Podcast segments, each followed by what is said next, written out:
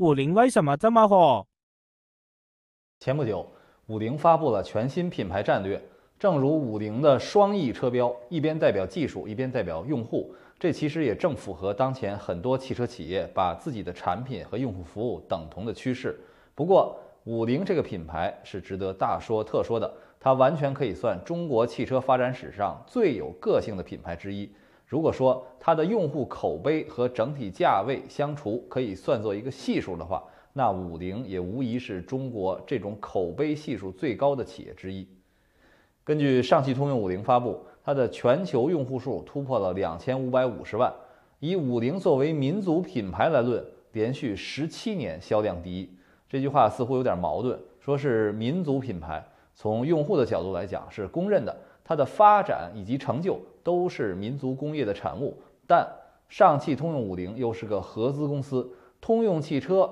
占股百分之四十四。上汽百分之五十点一，而五菱这个品牌的创立方广西汽车集团有限公司只占百分之五点九，还有另外一家香港上市公司五菱汽车，主要业务是零部件、发动机、专用车业务。它和上汽通用五菱有共同的股东广西汽车集团。当年五菱汽车推出了地摊神器，曾经让上汽通用五菱沾了光。上汽通用五菱和五菱汽车是表亲，有共同的股东。上汽通用五菱和上汽通用也是表亲，这有点像绕口令了。上汽通用五菱的产品也反哺到国外，去年整车及散件出口十四点五万辆，而且想当年通用汽车全球销量下滑，也是靠着上汽通用五菱的销售数字才挽回一点面子。可以说，这又是一个中外通吃的企业。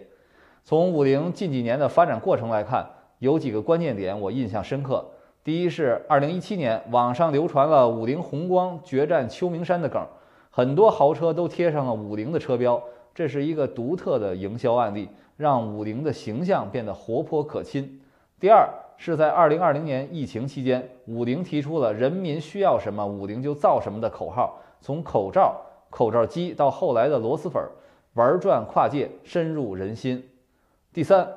二零二零年五菱宏光 mini EV 的推出。这款车看起来简单便宜，似乎是人人都可以想到的产品，但是它却挖掘了新能源车市的新市场品类，而且成为2021年中国新能源汽车大发展的重要助推器。目前，宏光 mini EV 累计销量58万辆，连续17个月成为中国新能源车销冠，它还是去年乘用车总销量排名的第三。那五菱这家企业从相对内陆的柳州走向世界，它的强项在于：第一是无所不达的渠道，不只是刷墙，精确到乡村的推广，奠定了五菱在微车市场垄断性的格局；再就是对市场的合理判断，发现潜在机遇，以巧妙的方式切入新能源车领域，在营销上接地气，敢于试错，扎根用户，不断互动，用户也提供了很多建议，深刻的发挥了共创精神。还有五菱这个企业。不装，团队很年轻，也很拼命，特别注重借助外脑，注重学习。不像以前我跟有的车企领导交流一些新业务，反馈总是不就是什么什么吗？一点没有学习的欲望。其实很多用户对五菱这个品牌是非常宠溺的，尽管不一定拥有这个品牌的产品，但是非常喜爱它，甚至以把它玩坏的方法来宠溺。因此，五菱也希望利用用户的这种心态，让五菱转变为一个潮牌。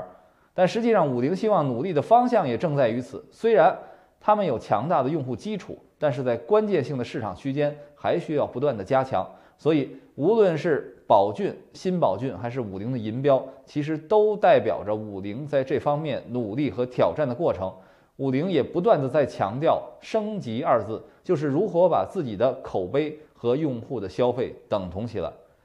二零二一年，五菱推出了征程、凯捷、星辰，还有宝骏的 Y 力等多款产品，探索了很多新的市场空间，产品也很有特色。相信在燃油车和新能源车两条路线上，五菱推出产品的节奏会更快。五菱宏光弘扬民族之光，五菱在自身技术提升的基础上，加上良好的用户认知。完全有可能成长为一个销量、利润、规模都更加惊人的优秀民族企业。